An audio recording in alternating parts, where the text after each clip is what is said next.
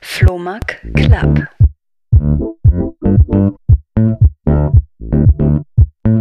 Also, hey, vielen Dank, dass du mich eingeladen hast, hier ähm, mal nach Bulgardingen zu kommen. Es ist ja ähm, eine, eine Fahrt gewesen hier so übers Land drüber. Ähm, zu Trigema.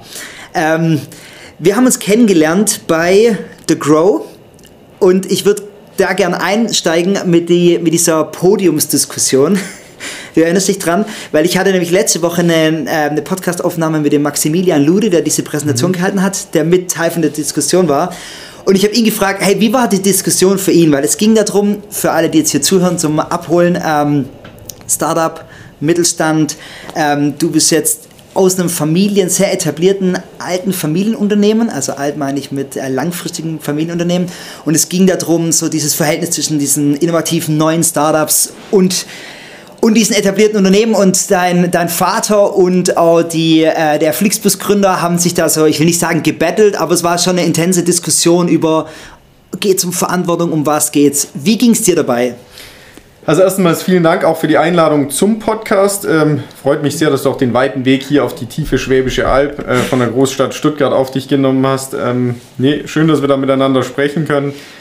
Ich habe die Diskussion eigentlich, fand ich sehr spannend eigentlich, weil es sind ja, würde ich mal behaupten, sehr unterschiedliche Charaktere, aber gleichzeitig haben sie doch irgendwie ähnliche Werte am Ende demonstriert. Also sie waren gar nicht weit auseinander von Ansichten. Also jetzt sicherlich, wie man jetzt irgendwie, vielleicht von der Führung her ist es anders, aber grundsätzlich die Werte waren, glaube ich, schon die gleichen. Und das fand ich eigentlich super spannend zu sehen dass sie eigentlich gar nicht weit weg waren. Es waren einfach nur zwei Perspektiven zum gleichen Ziel. Aber. Ja. ja, sehr cool. Du, also würdest du sagen, dass du einen anderen Blick auf jetzt, sag ich mal, Zukunft und Unternehmertum hast wie dein Vater? Ich glaube, da ist es auch ähnlich. Ich glaube, wir basieren auf exakt den gleichen Werten, weil die haben wir auch immer mitbekommen und die sind auch extrem wichtig für die Zukunft. Aber ich glaube sicherlich, dass wir ja auch eine andere Generation sind und müssen da auch gewisse Führungsstile anpassen und ja. die müssen sich auch etwas ändern mhm. und ähm, oder sollten sich ändern und das ist einfach ganz anders und wir dürfen auch keine Kopie also wenn ich von wir spreche, ich habe auch eine Schwester, die auch in der nächsten Generation ist und meine Mutter ist auch im, im ähm, Unternehmen und wir dürfen auch keine Kopie da werden und müssen einfach unseren eigenen Weg finden. Es ist ja auch, die Mitarbeiter ändern sich ja auch. Also ja. sind ja auch, haben eine andere ähm, anderen Background und so weiter. Und klar, da müssen wir uns anpassen, damit wir langfristig erfolgreich sein können. Wenn du von Werten sprichst, ihr seid ja, also dafür seid ihr ja bekannt, dass ihr eine sehr werteorientierte Familie, aber auch Unternehmen seid. Ich weiß gar nicht, wo man da die Trennung sehen kann. Ähm, was würdest du sagen, sind die Grundwerte, die euch ausmachen? Die Werte verändern sich auch immer. Aktuell ist es sicherlich auch ein Thema wie Nachhaltigkeit, Arbeitsplatzsicherheit, Qualität, Innovation. Das sind so unsere Grundsäulen und Werte, auf denen wir alles bauen. Und ähm, ich glaube auch, dass der Mitarbeiter im Zentrum steht. Ähm, auch die Produktion in Deutschland. Das sind alles Dinge, woraus dann viele andere Werte auch resultieren. Mhm. Beispielhaft das Thema Nachhaltigkeit. Das Thema Nachhaltigkeit ist bei uns ein Abfallprodukt von unseren Grundwerten, das wir hier in Deutschland produzieren, dass wir immer versuchen, so effizient wie möglich zu sein und auch ein Produkt finden müssen, das innovativ ist, wofür der Kunde dann auch das extra zahlt, wo er sagt, okay, das ist made in Germany anstatt von ähm, äh, woanders her. Und ähm, ich glaube, das alles spielt zusammen und baut dann unser Grundgerüst von Werten. Aber ich glaube, das ist unser großes Ziel in der Zukunft, diese beizubehalten und damit, damit ergeben sich Innovationen und die aktuellen Werte, wie zum Beispiel jetzt aktuell Nachhaltigkeit, automatisch. Okay. Denkst du, dass es möglich sein wird, in Zukunft weiterhin in Deutschland zu produzieren? Ich hoffe es. Es wird sicherlich nicht leichter, weil wir natürlich die, auch wir haben einen Arbeitskräftemangel. Mhm. Ähm, deswegen investieren wir auch in Automation und das geht nicht darum, dass wir sagen, wir wollen jetzt unsere Mitarbeiter ersetzen, sondern weil wir immer weniger Mitarbeiter bekommen und sagen, damit wir langfristig wettbewerbsfähig in Deutschland produzieren können, müssen wir da drin investieren. Und wir hoffen drauf, was die Zukunft gibt, wird sich ja. zeigen. Aber wir setzen alles drauf, dass wir auch noch in zehn Jahren sagen können, wir produzieren hier in Deutschland. Ja, sehr cool. Wo, wo passt der Helikopter rein in Thema Nachhaltigkeit? Das werdet ihr bestimmt oft gefragt. Ja, das ist, ein, das ist ein sehr spannendes Thema, natürlich auch ein bisschen heikel. Gerade so ein bisschen, wenn man das auf Social Media Kanälen postet, kommt manchmal so, ja, ihr tut so auf Nachhaltigkeit und in Wirklichkeit ist irgendwie ähm, Hubschrauber. Du hast es heute live miterlebt. Wir leben hier nicht irgendwie am, ähm, im, im, in, einem, in einer Großstadt, wo eine Autobahn gleich nebendran ist und das einfach aus Effizienzgründen. Wir haben ähm, ja verschiedene Testgeschäfte in ganz Deutschland gestreut und heißt einfach, dass wir die Betreuung von hier machen können ähm, und einfach auch somit hier unser Team klein haben und meine Mutter betreut das und mein Vater geht auch immer in alle Geschäfte und somit ist es einfach ein Effizienzfaktor. Yeah. Ähm, und ja, zum Thema Nachhaltigkeit richtig, aber da gibt es, wir würden da auch einen nehmen, der mit erneuerbaren Energien ähm, angetrieben wird. Das gibt es noch nicht. Und deswegen, ich glaube, man muss aber auch, das ist ein spannendes Thema übrigens, das, wo ich immer sage, Nachhaltigkeit muss trotzdem noch den Nutzen haben. Ich yeah. glaube, wir werden in eine Einbahnstraße kommen, wenn wir sagen, alles muss Nachhaltigkeit sein, aber ich gehe einen Rückschritt im Nutzen. Mhm ich, wir sagen immer alle, jedes T-Shirt, wir haben auch das vollkompostierbare T-Shirt, das muss auch den gleichen Qualitätsstandard, den gleichen Lebenszyklus haben wie ein normales T-Shirt. Es bringt mir nichts, dass yeah. ich jetzt eine schlechtere, dass ich sage, das blutet aus nach zwei Wäschen oder so. Nee, das bringt nichts. Wir müssen gucken, dass wir Nachhaltigkeit, aber gleichzeitig Qualität und auch Flexibilität in eins bringen. Mhm. Und da ist der Hubschrauber ein gutes Beispiel. Wir können jetzt sagen, wir nehmen ihn nicht mehr, dann müssen wir aber sagen, okay, wir machen, wir bilden das anders, wir machen das komplett anders unsere Struktur hier, da gibt es halt noch keine nachhaltige Alternative. Yeah. Die würden wir nehmen, wenn es die geben würde und gleich effizient wäre. Ja. Yeah.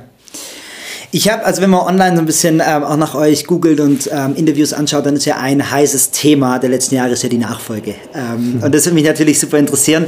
Äh, Gibt es irgendwelche äh, äh, neuen äh, Ergebnisse oder ist immer noch der Stand von, du und deine Schwester, ihr seid beide bereit und es ist noch nichts entschieden? Also ich muss gleich dazu sagen, mich würde es auch interessieren. ja. ähm, es ist, äh, nee, es gibt keinen neuen Stand. Du, bei uns ist es einfach auch so, dass wir sagen, dass wir machen unsere tägliche Arbeit. Ich bin bei uns im Verkauf und in der IT tätig. Meine Schwester macht äh, Personal und E-Commerce und Marketing auch mit. Und da sagen wir einfach, es ist aktuell einfach eine schöne Situation. Mein Vater ist äh, noch Geschäftsführer und auch Inhaber. Ähm, meine Mutter ist auch im Unternehmen und da haben wir einfach die Freiheit, uns jetzt so zu entwickeln. Und unser Vater hat den klaren Wunsch, dass eine, ein Kind die Firma erben soll, das andere kann aber auch ganz normal in der Firma auch arbeiten, auch als Doppelspitze. Und wenn wir dann mal merken, okay, wir sind oder wir wissen, wer die geeignetere Person ist, ist auch wichtig, wir wollen es nur machen, wenn wir es auch machen können mhm. und wir auch den Rückhalt unserer Mitarbeiter haben. Ähm, dann, wenn dieser Zeitpunkt kommt und wir merken, okay, das geht eine gewisse Richtung, das kann diverse Faktoren auch haben, es kann sich sehr schnell Dinge ändern, dann sagen wir, werden wir das auch entscheiden und bis dorthin nehmen wir das relativ entspannt. Ich sage auch, die Entscheidung kann sehr schnell kommen. Vielleicht dauert es noch ein paar Jahre, wird sich alles okay. zeigen. Die Medien reden gerne drüber. Ja, ähm, wir sehen es eigentlich relativ entspannt. Aber gibt es kein, also jetzt zwischen dir und deiner Schwester, da ein Konkurrenzdenken? Oder habt ihr das gar nicht? Nein, dieses Konkurrenzdenken gibt es nicht. Meine Schwester und ich verstehen uns sehr gut. Äh, unser einziges Ziel ist es, die Firma Trigema in die nächste Generation zu bringen mhm. und da eine gute Lösung zu finden. Klar, wir beide wollen es machen. Ich glaube, wir wären sonst jetzt nicht Sie 2013 und nicht 2014 direkt nach dem Studium in die Firma eingestiegen.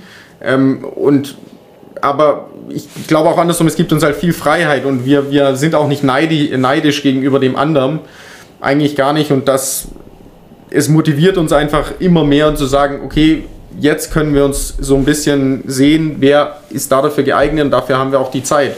Deswegen ist da eigentlich gar kein Konkurrenzkampf. Ja. Andersrum muss man auch sehen, dass die Alternative zur Firma definitiv auch keine schlechte Alternative ist. Deswegen sind es beides äh, schöne Was wäre die Alternative?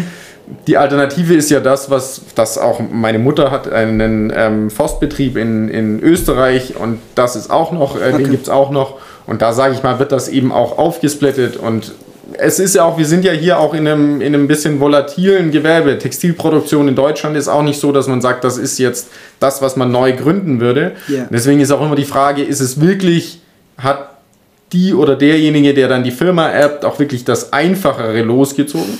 Ähm, ich glaube, meine Schwester und ich würden es nicht machen, wenn wir nicht fest daran glauben würden, dass wir eine Zukunft da drin mhm. sehen. Aber ich glaube, die Zeiten können sich recht schnell ändern und dann. Yeah und deswegen werden, sagen wir immer, man muss es dann entscheiden. Mhm. Und äh, wir werden da sicherlich eine gute Entscheidung treffen. Was begeistert dich persönlich daran? Also was treibt dich an, dass du sagst, hey, ich würde es voll gern machen? Also ist es einfach das Unternehmertum oder ist es tatsächlich die Textilbranche? Was reizt dich? Also ich glaube, es ist mehr ist auch die, das Unternehmertum, einfach auch zu sagen, hier irgendwie hier in der Firma, deswegen bin ich auch so früh eingestiegen, ich darf so viele Bereiche sehen, ja, wir haben ganz flache Hierarchien, man bekommt viel mit äh, es ist einfach was, wo ich mir fast nicht vorstellen kann in anderen Unternehmen, dass man da so schnell mit reinkommt. Ähm, und man kann eben auch sich selbst so entwickeln. Ja, man probiert mal was. Ist auch nicht so, dass bei uns alles funktioniert. Ja, ähm, man lernt sehr viel, aber man hat eben mehr diese Freiheiten wie im Unternehmertum. Und das glaube ich, ähm, das muss man leben und dafür brennt man auch so ein bisschen. Und gleichzeitig ist es natürlich auch der Reiz, immer zu sagen, man ist in einer Branche, wo eigentlich eine ausgestorbene Branche in Deutschland ist, die mhm. Textilproduktion. Und da zu sagen, hey, nee, das kriegt man noch hin, wenn man an gewissen Werten festhält. Ich glaube, das ist die Motivation. Immer, wir haben viele, die sagen, boah, irgendwie, wie macht ihr das? Oder ähm, das, kann doch, das kann doch nicht möglich sein. Und da zu sagen, hey, doch, es ist möglich, weil am Ende sind wir ein Produktionsbetrieb. Wir glauben fest daran, dass Deutschland auch gut bis jetzt ähm, in der Geschichte ausgekommen ist mit vielen Produktionsbetrieben. Und das motiviert dazu sagen, okay, wir wollen unseren Teil da beitragen und sagen, die Textilproduktion ist noch möglich in Deutschland. Mhm. Könntest du dir vorstellen, langfristig auch andere Produkte zu machen, also einfach sich breiter aufzustellen oder, oder ist es genau das, was ihr jetzt macht, wo du sagst, hey, das funktioniert, das will ich genauso weitermachen? Ich würde nie, nie sagen, ähm, wir sind aktuell, ich glaube, wir müssen immer offen sein für verschiedene, für verschiedene ähm, Optionen, auch was der Markt ist, wie der Markt sich entwickelt. Wir sind Rundstrickwarenhersteller, heißt wir machen T-Shirts, Poloshirts, ja. äh, Unterwäsche ganz ursprünglich. Da werden wir sicherlich beibehalten, aber ich sag, wir werden immer sehen. Wichtig ist, dass wir unsere Mitarbeiter beschäftigen, dass wir da was finden. Vielleicht macht sich da eine ganz neue Branche aus. Wir müssen offen sein für neue mhm. Dinge und immer sagen, okay, da müssen wir uns wieder ein Standbein aufbauen, weil das vielleicht mit dem jetzigen auch in Kombination ist. Ich glaube, wir haben als, als Core haben wir grundsätzlich unsere Textilproduktion. Aber da müssen wir immer gucken, ja. mit was vielleicht gibt es auch irgendwie eine gute Collaboration, wo wir sagen, hey, ja, da müssen wir jetzt, das, das ist gut, da kriegen wir ein neues Marktsegment oder so. Müssen wir Augen und ähm, Ohren offen halten. Ja, spannend. Aber hast du das Gefühl, dass wenn man jetzt so ein langes Familienunternehmen führt, wo man ja viele Traditionen hat und viele Dinge schon immer so macht, dass es schwierig ist, äh, manchmal sich auf neue Themen und neue Dinge einzulassen? Oder seid ihr generell, also ich meine, generell sagt ihr ja natürlich, ja klar, wir sind offen, wir wollen neue Sachen, aber dann in der Umsetzung ist es tatsächlich so, dass dann neue innovative Themen kommen? Also es, es kommt immer ganz drauf an, von was man redet. Sicherlich in manchen Prozessdingen ist es etwas schwieriger oder nicht schwieriger, ich würde eher sagen, da braucht man etwas länger, weil wir natürlich diverse Strukturen drin haben, die seit Jahren so funktionieren auch wo, wo Mitarbeiter auch das schon so machen, dann sagt man, okay, ich kann das jetzt auch äh, technisch lösen, dann muss man sehen, muss man ein bisschen abwägen, okay, funktioniert das oder funktioniert das nicht.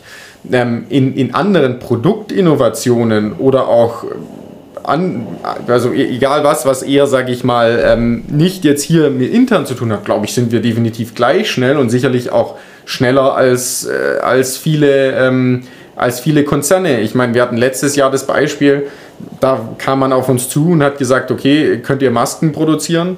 Ähm, haben wir die geschickt bekommen, haben wir angeguckt, haben dann mit einem Pflegeinstitut und mit einer ähm, mit einem Pflegeinstitut, mit einem Krankenhaus hier in der Nähe, haben wir dann eben die entwickelt, ja, und haben ungelogen innerhalb äh, einer Woche hatten wir die Maske da und haben die Produktion gestartet, ja. ja.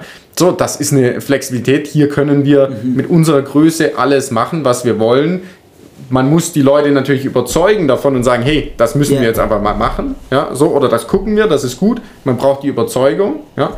Aber das funktioniert, da sind wir, glaube ich, sehr schnell, aber weil wir auch noch in der Größe sind, wo wir als Team Trigema schnell vorangehen können. Mhm.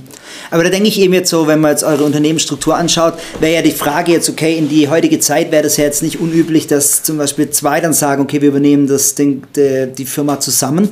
Ist das für euch gar keine Option, dass du und deine Schwester, dass ihr sagt, okay, wir, wir machen es einfach gleich beteiligt? Also ich glaube, vom, von meinem Eigentum her ist es der große Wunsch unseres Vaters, dass es nur ein Kind bekommt. Mhm. In der Unternehmensführung können wir uns auch eine Doppelspitze vorstellen.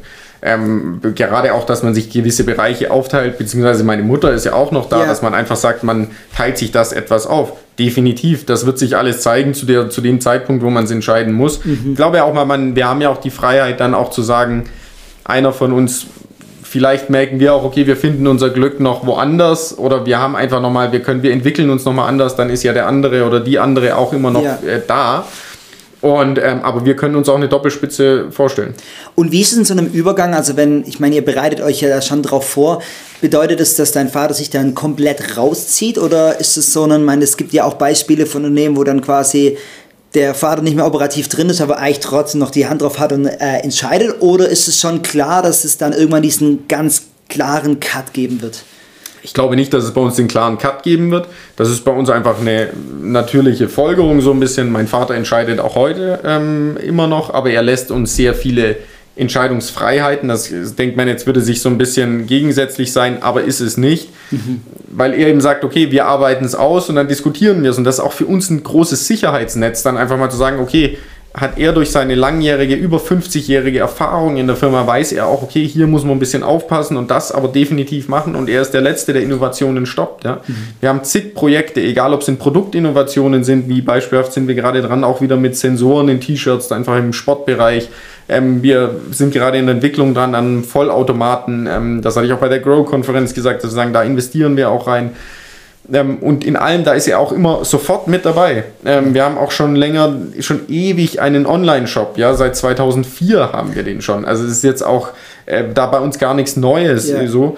Ähm, und deswegen wird es, ist es bei uns einfach ein Zusammenspiel. Wir freuen uns, wir freuen uns auch, wenn Mitarbeiter, die lange da sind, die haben wahnsinns Know-how, dass die auch länger bleiben. Und so ist es auch bei unserem Vater. Wir freuen uns, dass er da ist, dass wir das alle zusammen machen können und irgendwann wird der Punkt kommen, wo er ein bisschen mehr abgibt, wo er abgibt oder macht er jetzt schon. Ja? Ja. Das ist einfach ein natürlicher Prozess. Wir haben nicht das, dass wir gesagt haben, okay, ab 2023 ist es so. Der Cut mag kommen, mag auch sein, aber nee, wir machen das einfach so und das wird dann ein ganz natürlicher Lauf sein. Okay, ja, spannend, macht das Sinn. Ähm, Gab es Entscheidungen, wo du jetzt aus, sag ich mal, aus deiner Perspektive deiner Generation den Kopf geschüttelt hast, hier, wo dann vielleicht dein Vater was entschieden hat und du denkst, oh, das ist eigentlich, das ist eigentlich nicht mehr am Zahn der Zeit?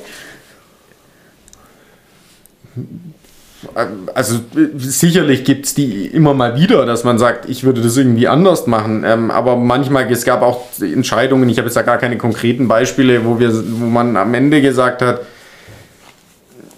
das wurde dann so entschieden, wo ich mir dann dachte, boah, nee, irgendwie, das hätte ich jetzt anders entschieden, habe aber dann gemerkt, ein bisschen später, das war eigentlich goldrichtig, die Entscheidung. Ähm, und wir sind, wir sagen als Familie, wir haben auch viele Diskussionen. Aber am Ende müssen wir mit einer Meinung aus dem Zimmer gehen und das ist eben wichtig.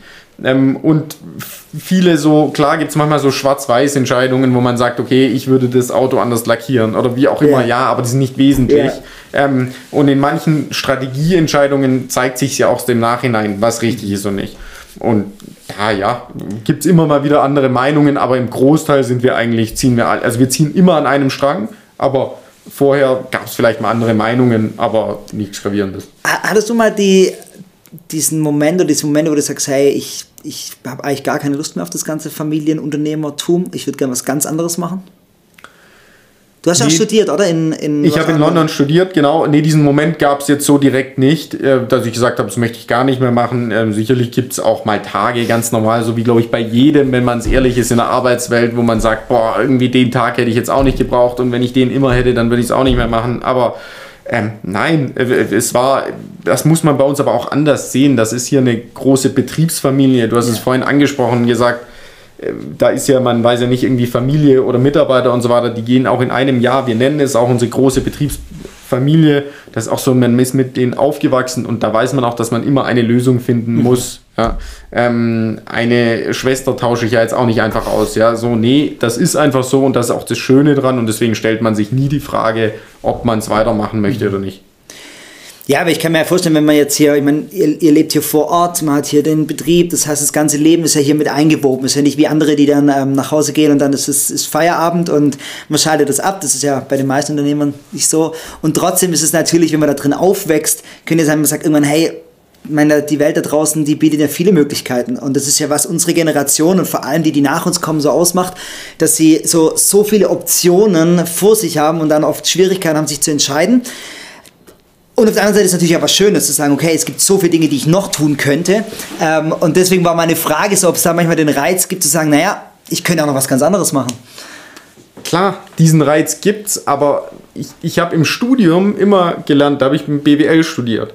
Und als ich dann immer erzählt habe, ja, ich habe, also meine Eltern haben ein Familienunternehmen in der Textilproduktion, da waren viele, die diese Chance gar nicht bekommen. Die sind mhm. jetzt vielleicht in einem anderen Job, wo ich sage, okay, da bist du eben irgendwie, hast geregelte Arbeitszeiten, kannst das gut eintakten, ist so. Aber die hätten da davon geträumt, die mhm. Chance zu haben, mal so und wirklich auch unternehmerisch früh tätig zu sein. Und die gibt es nicht. Und deswegen sage ich, klar, man, man, wir, ich bin auch immer offen für mich selbst, war mir ganz wichtig, dass ich weiß, ich habe auch immer verschiedene Optionen, weil man weiß nie, was kommt. Ja. Und man muss auch sagen, man muss was anderes machen können. Aber, und klar gibt es auch Tage, wo man sagt, boah, mir wäre es auch viel lieber, ich wäre da irgendwie Angestellter und könnte dann eben sagen, okay, um 17 Uhr ist mir alles egal, ich bin jetzt einfach weg und es wird sich schon selber regeln.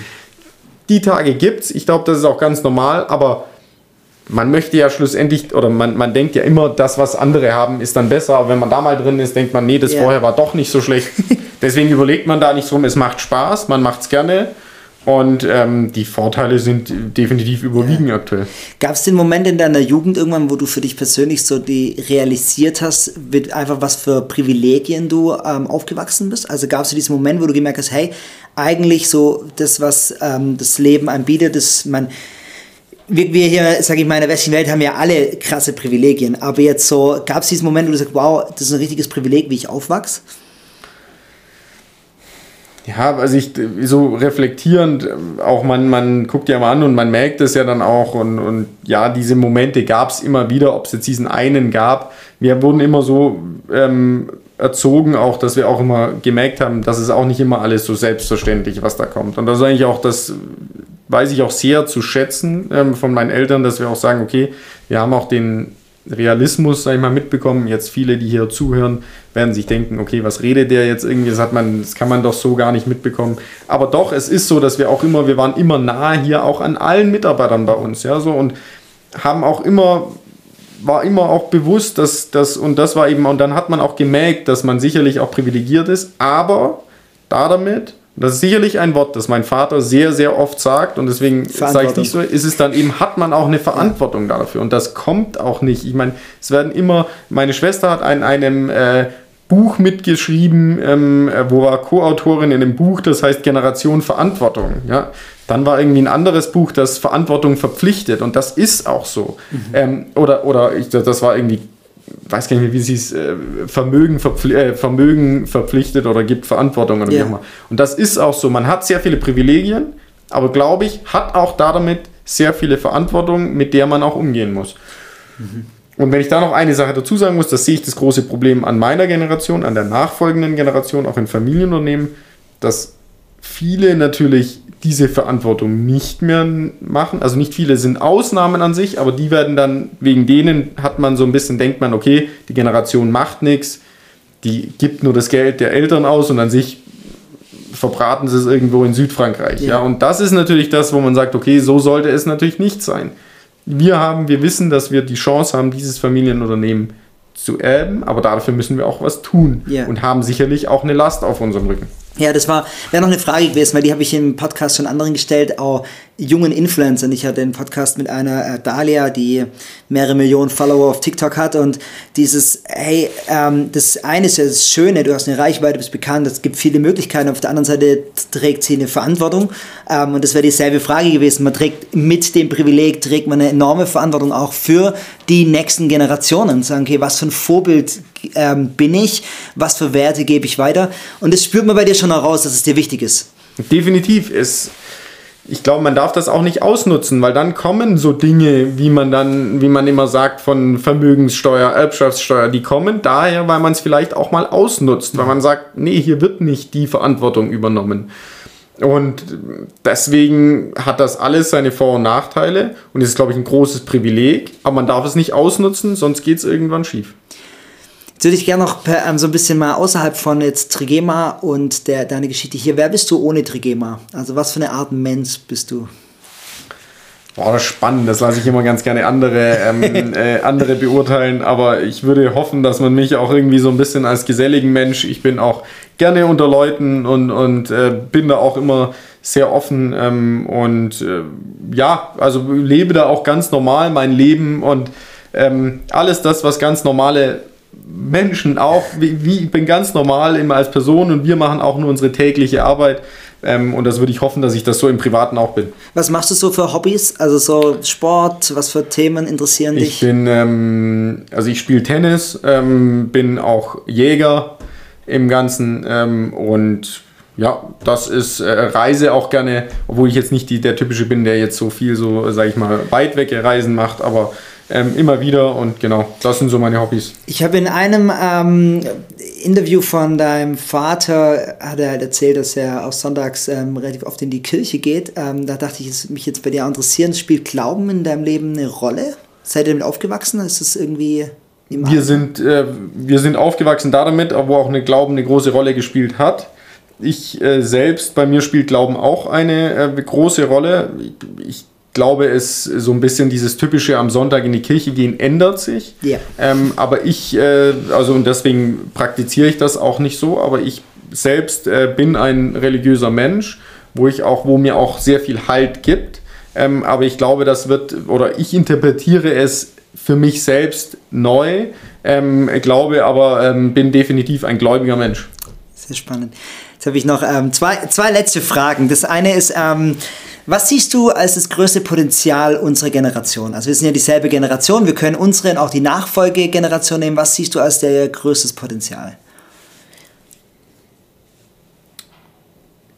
Ich glaube, das größte mit eines, es gibt sehr viele Potenziale, die man hat, aber ich glaube, unsere Generation kann die Welt zusammenbringen. Ja, wir sind aufgewachsen in so einer Diversität. Ja, wir haben über, egal über soziale Medien, bekommen wir von jedem Land was mit. Und ich glaube, wir haben die Chance, auch das, was man immer versucht jetzt gerade auch, egal ob es im Fußball ist, dieses Thema Rassismus und so weiter, im Ganzen, das geht, das gibt es bei uns in der Generation. Ich glaube, wir haben die Riesenchance, das ein für eine Mal, sag ich mal, auch wegzubekommen, dass man sagt, das ist einfach kein Thema mehr. Auch auch ähm, Chancengleichheit und solche Dinge. Wir sind in einer ganz anderen Welt, glaube ich, einfach, dass wir sagen, wir machen das. Ich glaube, wir sind auch schon auf einem sehr guten Weg. Auch gerade hier in Deutschland, glaube ich, stöhnen wir immer auf einem sehr hohen Niveau.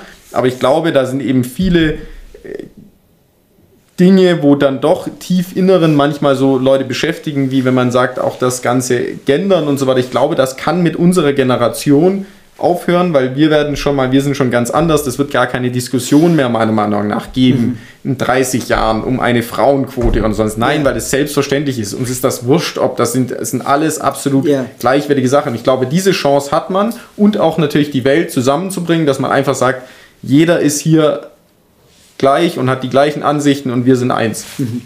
Super, jetzt noch die, die letzte Frage. Was denkst du, wie müssen sich die jungen Unternehmer der nächsten Generation aufstellen? Was sind Skills, die sie jetzt brauchen?